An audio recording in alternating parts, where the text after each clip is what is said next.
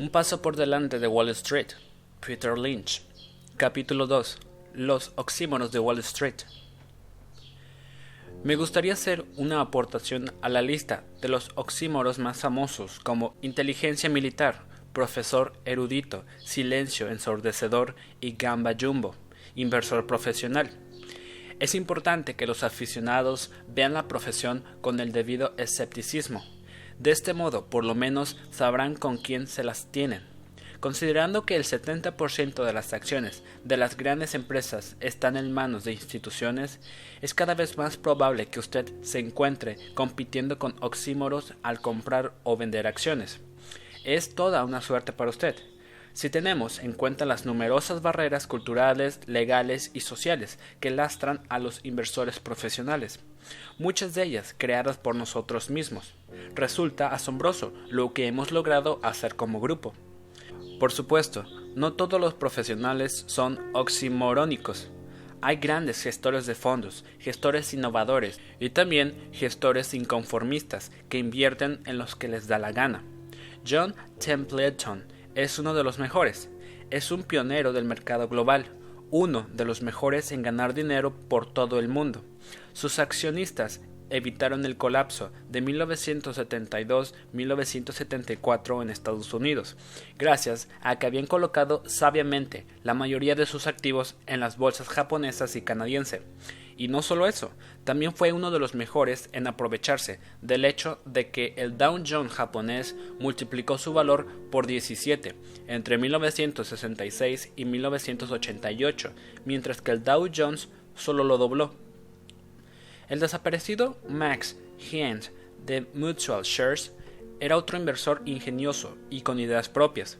Su protegido Mitchell Price, que se hizo cargo del fondo a su muerte, ha continuado la tradición de comprar empresas ricas en activos a 50 centavos el dólar y luego esperar a que el mercado pague el resto. Ha hecho un trabajo estupendo. John Neff es un brillante inversor en valores caídos en desgracia y siempre está alerta por si aparece alguno. Ken Hevener de Lomis Siles también se mantiene alerta y sus resultados han sido notables. Peter de Roet es otro amigo que lo ha hecho tremendamente bien con valores pequeños. De Roet es un graduado de la Harvard Law School que desarrolló una pasión incurable por los valores. Fue él quien me llamó la atención sobre Toys R USA. El secreto de su éxito es que nunca fue a la escuela de negocios. Imaginen todas las lecciones que no ha tenido que desaprender. George Soros y James Rogers ganaron sus millones tomando posiciones esotéricas que no podría ni empezar a explicarles. Apostar a corto contra el oro, comprar puts, cubrir bonos australianos y Warren Buffett, el mejor inversor de todos los tiempos, busca la misma clase de oportunidades que yo, solo que cuando las encuentra, compra la empresa entera. Estas notables excepciones quedan largamente superadas por los gestores de fondos normales y corrientes, los gestores aburridos, los gestores comatosos, los gestores aduladores, los gestores tímidos y una larga lista de seguidores carcas y copiones perdidos en una maraña de regulaciones. Es importante comprender la mentalidad de la gente que trabaja en nuestro negocio. Todos leemos los mismos periódicos y revistas y escuchamos a los mismos economistas. Somos un grupo bastante homogéneo, en realidad. No hay mucho entre nosotros que haya llegado directamente de la playa. Me sorprendería saber que alguien sin el bachillerato dirige un fondo de inversión. También dudo que haya ningún ex surfero ni ningún ex conductor de camiones no encontrará a muchos adolescentes de buena presencia entre los nuestros. Mi esposa estuvo investigando una vez la popular teoría de que los grandes inventos y las grandes ideas surgen antes de los 30 años. Por otro lado, puesto que tengo 45 y sigo dirigiendo Fidelity Michigan, tengo el mayor interés en asegurar que las grandes inversiones no tienen nada que ver con la juventud y que el inversor de mediana edad que ha conocido mercados de diversas clases puede llevar incluso ventaja al joven que no los ha conocido. Sin embargo, Dado que la gran mayoría de los gestores de fondos están en su madurez, no hay opción que se manifieste el genio potencial de los extremos anterior y posterior del espectro de edades. Street Lock. Cada vez que descubría algún valor realmente espectacular, sus virtudes resaltaban tan evidentes que de 100 profesionales que hubieran tenido la posibilidad de añadirlo a sus carteras, estoy convencido de que 99 lo habrían hecho, pero por razones que expondré a continuación no podían. Simplemente hay demasiados obstáculos entre ellos y las 10 baggers. Bajo el sistema actual, un valor no es auténticamente atractivo hasta que un cierto número de instituciones importantes han reconocido su validez y un número igual de analistas respetados de Wall Street lo han puesto en su lista de recomendaciones. Con tanta gente esperando a que otros den el primer paso, es asombroso que se termine comprando algo en absoluto. The Limited es un buen ejemplo de lo que llamo street luck cuando la empresa salió a bolsa en 1969 era prácticamente desconocida para las grandes instituciones y analistas. La emisión iba suscrita por una pequeña firma llamada Bear Co. Co., con sede en Columbus, donde también están los cuarteles generales de Limited. Peter Holiday, compañero de instituto del presidente de Limited, Leslie Wexner, era en aquel momento el director de ventas de Co. Holiday atribuyó el desinterés de Wall Street al hecho de que Ohio no era exactamente la meca del mundo empresarial en aquel momento. Tan solo un analista siguió la empresa durante un par de años antes de que una segunda analista, Maggie William, de First Boston, tomara nota oficialmente de la existencia de Limited en 1974. Tal vez ni Maggie Gilliam lo hubiera descubierto si no se hubiera topado con una tienda de The Limited en el centro comercial de Woodfield, Chicago, durante una emergencia por tormenta de nieve en el aeropuerto O'Hare. Dice mucho en su favor que hiciera uso de la ventaja del aficionado. La primera institución que compró acciones de The Limited fue Rowe Price New Horizons Fund en verano de 1975.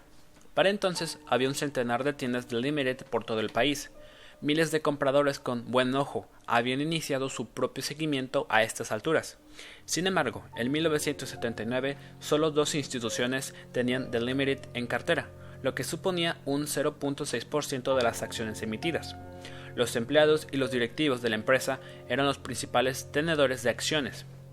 En 1981 había 400 tiendas de Limited funcionando a pleno rendimiento, pero solo seis analistas seguían la acción habían pasado siete años desde el descubrimiento de la señora William.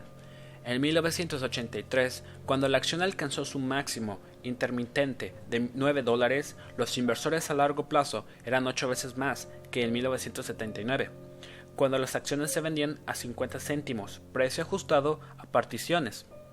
Sí, ya sé que el precio cayó entonces casi a la mitad hasta 5 dólares por acción en 1984, pero la empresa seguía yendo bien, lo que daba a los inversores otra oportunidad de comprar. No fue hasta 1985, con la acción nuevamente a 15 dólares, cuando los analistas se sumaron a la fiesta. De hecho, uno tras otro empezaron a incluir The Limited en su lista de compra, y una campaña agresiva de compra institucional contribuyó a montar las acciones en una ola que, los, que las llevó hasta los 52.87 dólares, muy por encima de lo que justificaban los fundamentales. Para entonces había más de 30 analistas siguiendo esta pista, y muchos solo habían llegado a tiempo para ver cómo The Limited caía por el precipicio. Mi funeraria preferida, Service Corporation International, salió a bolsa en 1969.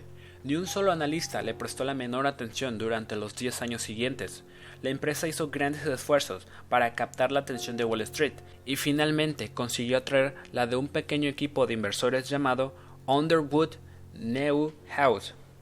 Shearson fue la primera correduría importante que se interesó por ellos, ya en 1982. Para entonces, la acción era una 5 bagger. Ciertamente, no podía más que doblar su inversión otra vez si compraba SCI a 12 dólares la acción en 1983 y vendía al precio máximo de 30.37 dólares en 1987. Pero eso no resulta ni de lejos tan excitante como el 40 bagger que uno podía conseguir si invertía en 1978. Miles de personas debían estar familiarizadas con esta empresa, aunque solo fuera porque había ido a un funeral, y los fundamentales eran estupendos. Resulta que a los oxímoros de Wall Street les pasó por alto SCI porque los servicios funerarios no encajan en ninguna de las clasificaciones sectoriales estándar. No pertenecía exactamente al sector del ocio, pero tampoco era un, era un producto de consumo duradero. A lo largo de la década de 1970, mientras Subaru daba sus pasos más ambiciosos, solo tres o cuatro analistas importantes seguían la empresa. Junkie Donuts fue un 25 Bagger entre 1977 y 1986, pero solo dos firmas importantes la siguen, incluso a día de hoy. Ninguna estaba interesada en este valor hace cinco años. Solo corredurías regionales como Adams, Harkness and Hill en Boston se enteraron de esta historia de éxito, pero cualquiera podría haber empezado el seguimiento por su cuenta después de comer las donuts.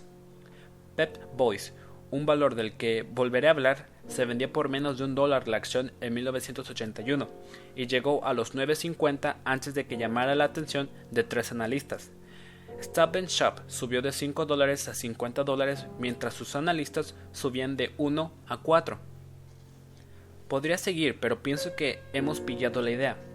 Comparen lo anterior con los 56 analistas que normalmente cubren IBM a los 44 que cubren Exxon. 4 inspecciones. Quien piense que el profesional medio de Wall Street va en busca de razones para comprar valores excitantes no ha pasado mucho tiempo en Wall Street. El gestor de fondos en general busca razones para no comprar valores excitantes y tener así las excusas adecuadas si resulta que esos valores suben. Era un valor demasiado pequeño para mí. Encabeza una lista larga de excusas, seguida por no tenía historial, era un sector sin crecimiento. La dirección estaba por contrastar, los empleados eran sindicatos y la competencia los iba a aplastar. Como cuando dijeron, Stop Shop no va a levantarse del suelo, los 7-Eleven lo van a aplastar. O la agencia Rent a Car no tiene la menor opción frente a Hearns o Addis. Todo eso son preocupaciones legítimas que merecen una investigación, pero a menudo sirven para reforzar juicios rápidos y tabús genéricos. Cuando se trata de una cuestión de supervivencia, es raro el profesional que tiene la valentía de traficar con valores desconocidos, como la quinta.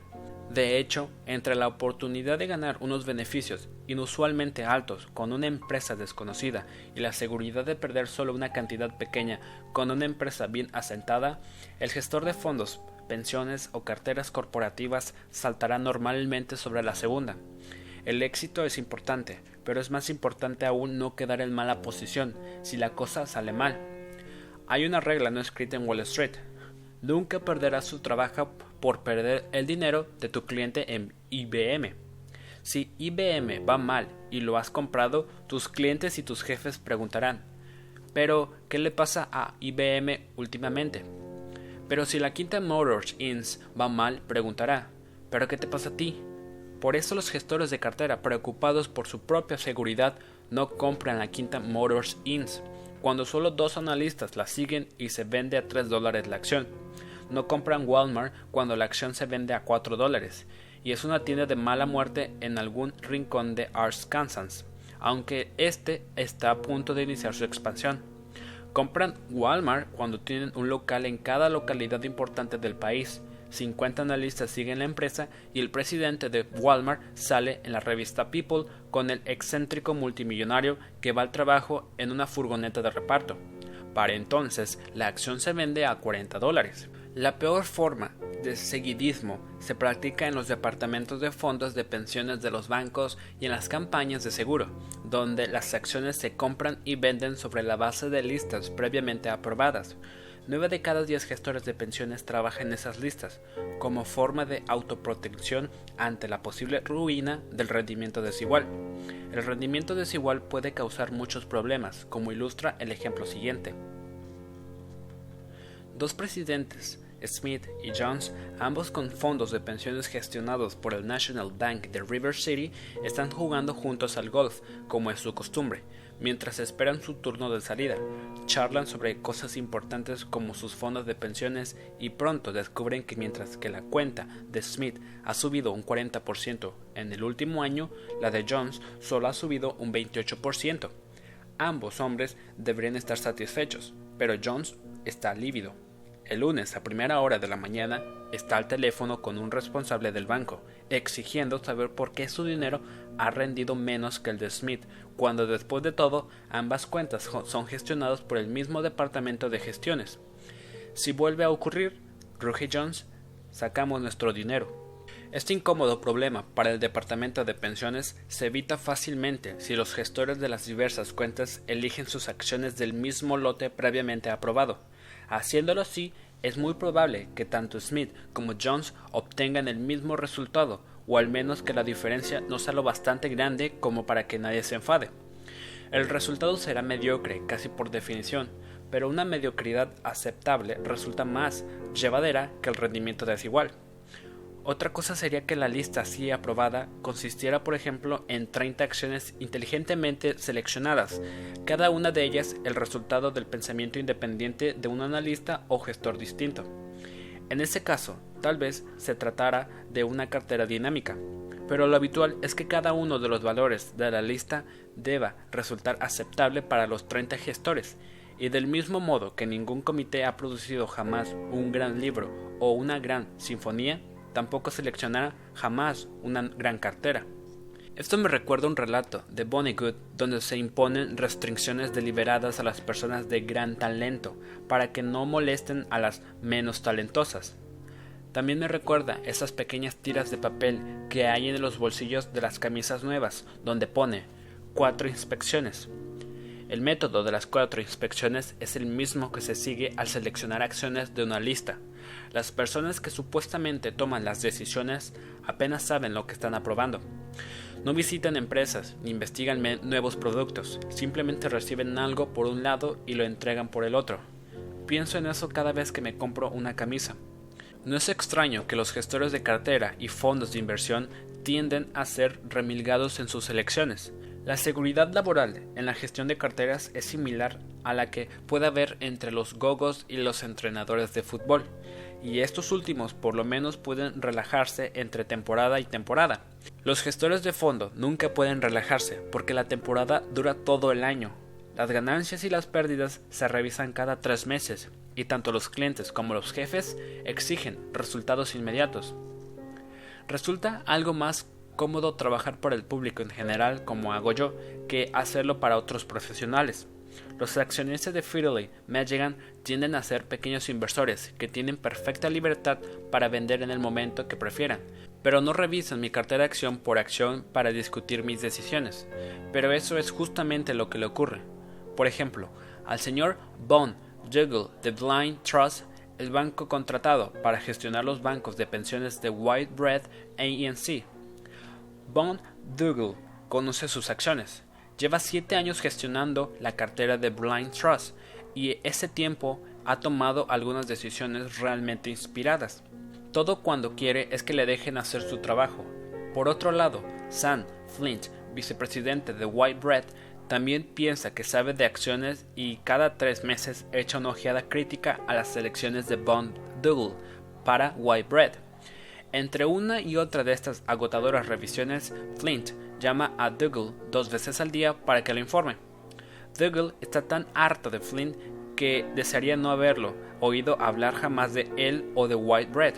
Se pasa tantas horas hablando con Flint acerca de la selección de acciones que no le queda tiempo para hacer su trabajo. Los gestores de fondos en general dedican la cuarta parte de su tiempo de trabajo a explicar lo que hacen, primero a sus jefes inmediatos en su propio departamento y luego a sus jefes últimos, los clientes como Flint de White Bread. Hay una regla no escrita según la cual cuanto menos es el cliente, más debe hablar del el gestor de cartera para tenerle contento. Hay algunas excepciones notables. Ford Motors, Eastman, Kodak y Eton, por mencionar algunos, pero en general es así.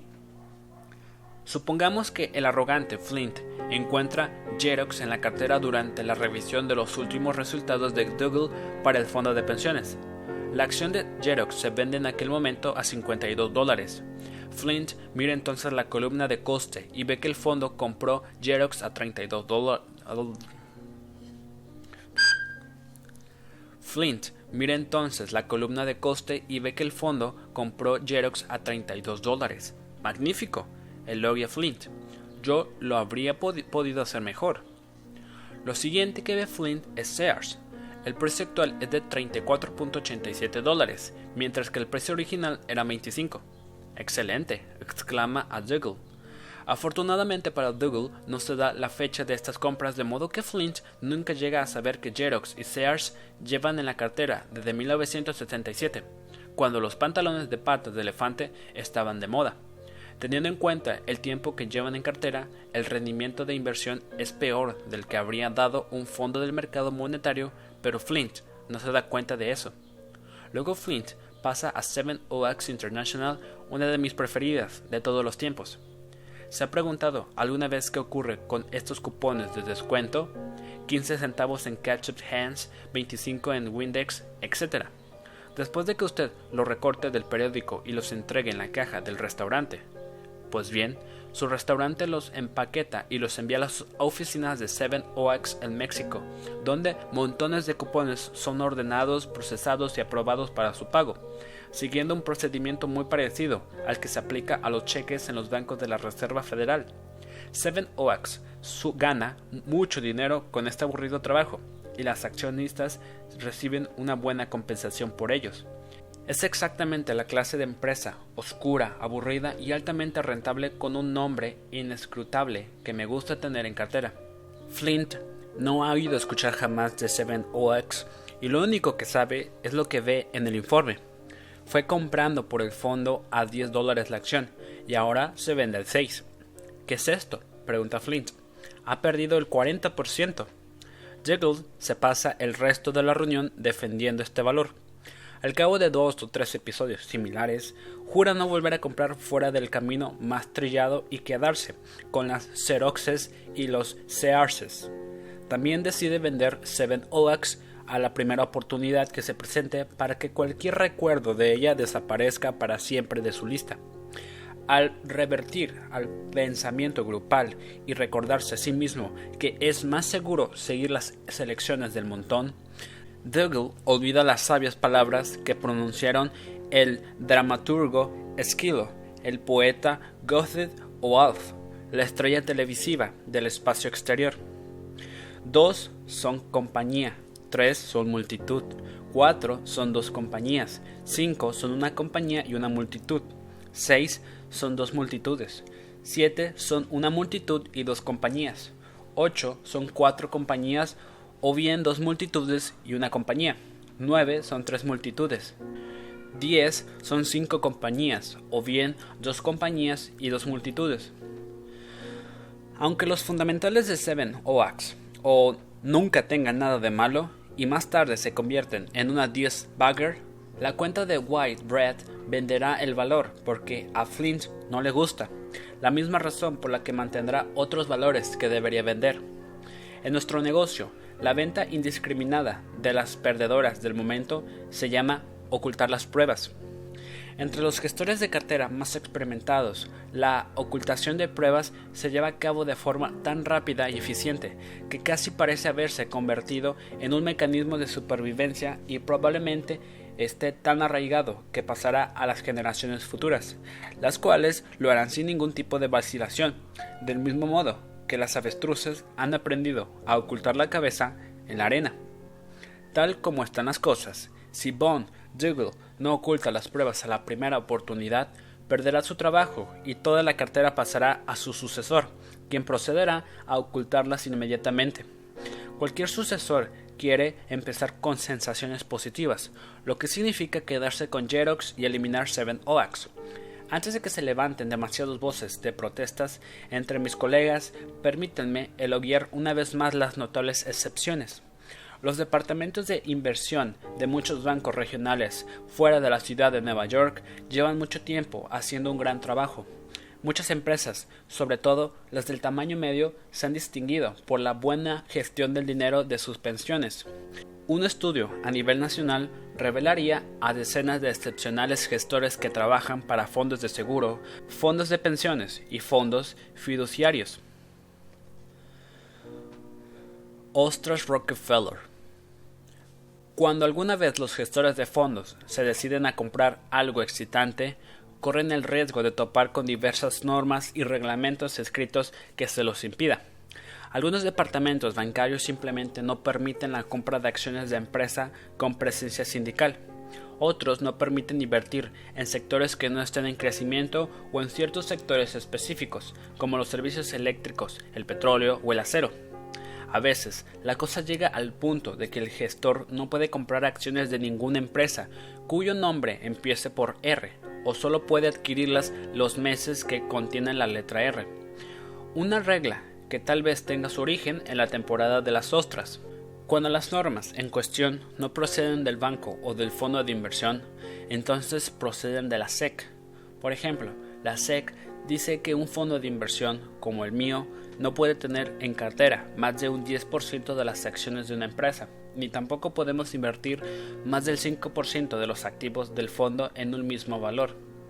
Todas estas restricciones son bien intencionadas y protegen contra la posibilidad de que un fondo ponga todos sus huevos en la misma cesta, y también contra la posibilidad de que un fondo se haga con el control de una empresa al estilo CARD el efecto indirecto es que los fondos más grandes se ven obligados a limitarse a las 90 o 100 compañías más grandes de las 10.000 que cotizan en bolsa.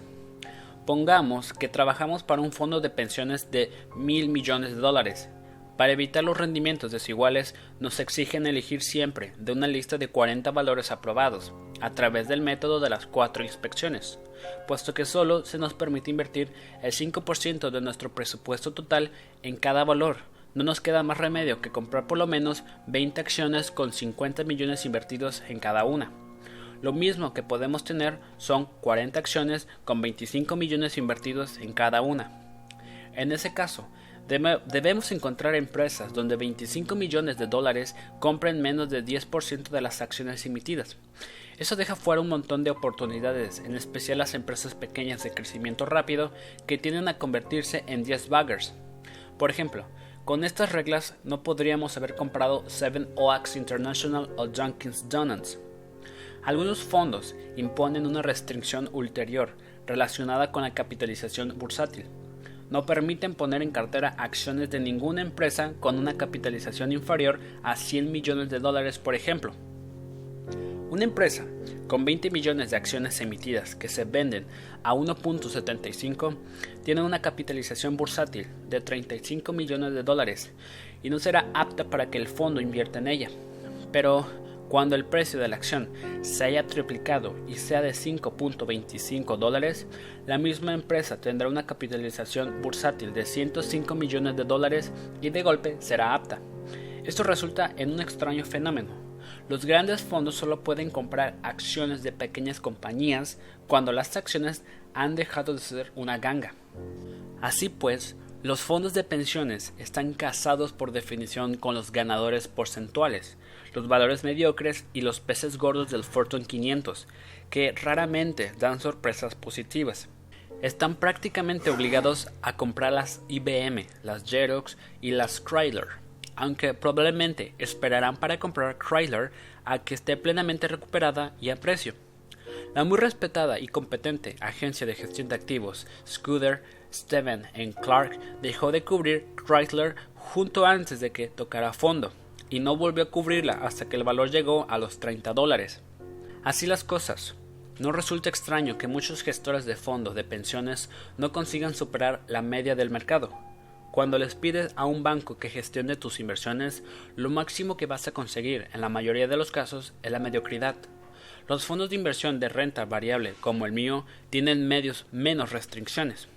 Yo no tengo que comprar acciones de un menú prefijado y no tengo a ningún señor Flint mirando por encima de mi hombro. Eso no significa que mis jefes y mis supervisores de Fidelity no supervisen mi trabajo, me hagan preguntas difíciles y revisen periódicamente mis resultados. Se trata simplemente de que Nadie me dice que debo tener Xerox en cartera o que no puedo tener Severin OAX. Mi principal desventaja es el tamaño.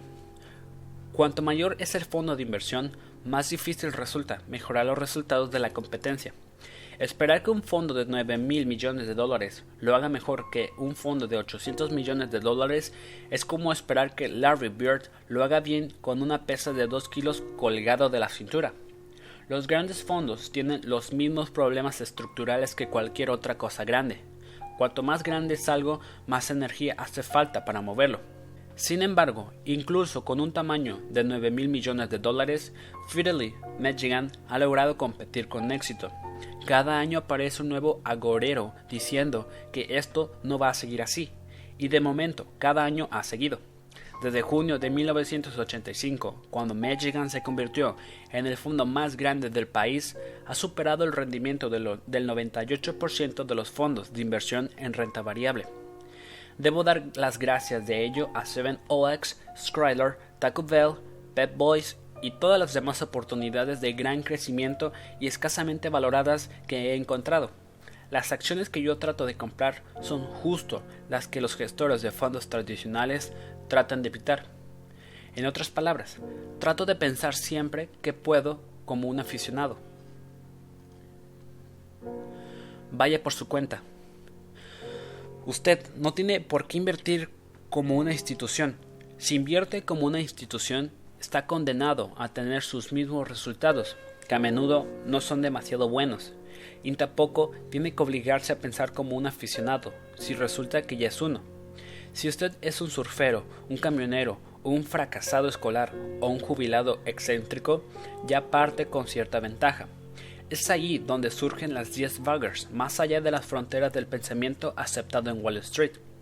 Cuando usted invierte, no hay ningún fleet acerca para criticar sus resultados trimestrales o semianuales, o que le interrogue sobre por qué compró Rent a Car en lugar de IBM.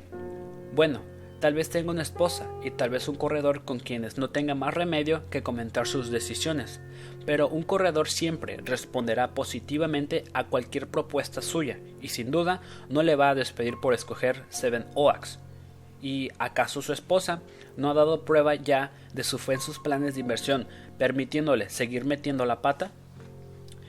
Usted no tiene que dedicar una cuarta parte de su tiempo a explicarle a un colega por qué compra lo que compra Ninguna norma le prohíbe comprar valores que empiecen por R o que valgan menos de 6 dólares o de una empresa relacionada con Teamsters.